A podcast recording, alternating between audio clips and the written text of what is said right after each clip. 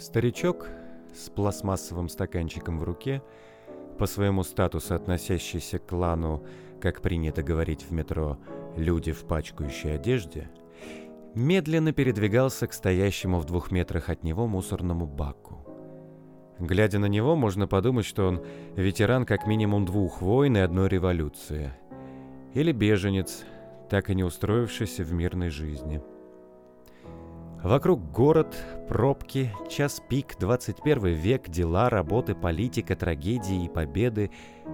И старичок с пластмассовым стаканчиком в протянутой руке. Сюжетец.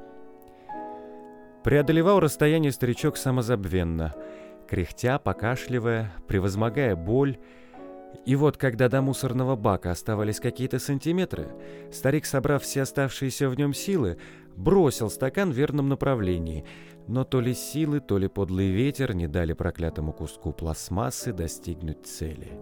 А притяжение планеты уронило его на асфальт, где он, благополучно приземлившись, что ему будет, назло старику покатился обратно. Не прошло и минуты, старик развернулся и двинулся назад к стаканчику. Никто не обращал внимания на борьбу сил природы, бездушного предмета, законов физики и человека. А я стоял, смотрел, как завороженный. Потом разозлился сам на себя непонятно за что и тоже перестал обращать внимание. Да и вообще ушел. Я ведь шел по делам, как все. Что именно меня затронуло, сказать сложно. Там и здоровое чувство юмора, и иронии, и цинизм, и тоска какая-то, и безысходность. Я запомнил этот случай как то, что кем бы ты ни стал в жизни, что бы ни сделал с собой, ты останешься тем, кто ты есть. Ты неисправим человек.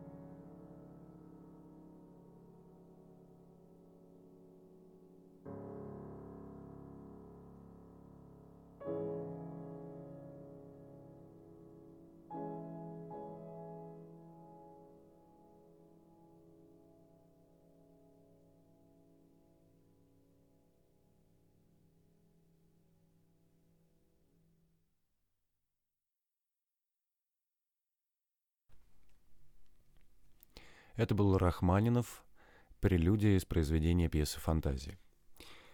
А на сегодняшний день маячки будут такими. Первый маячок – послушай альбом Питера Гэбриэла «New Blood» – «Новая кровь». А второй маячок – прочти книгу Габриэля Гарсия Маркеса «Десять дней в открытом море без еды и воды». Это любопытный сборник, в который вошли рассказы, которые разительно отличаются от самого громкого произведения Маркиса «Сто лет одиночества». Это очень интересно, потому что это совершенно другой язык, совершенно другой прием, и это круто.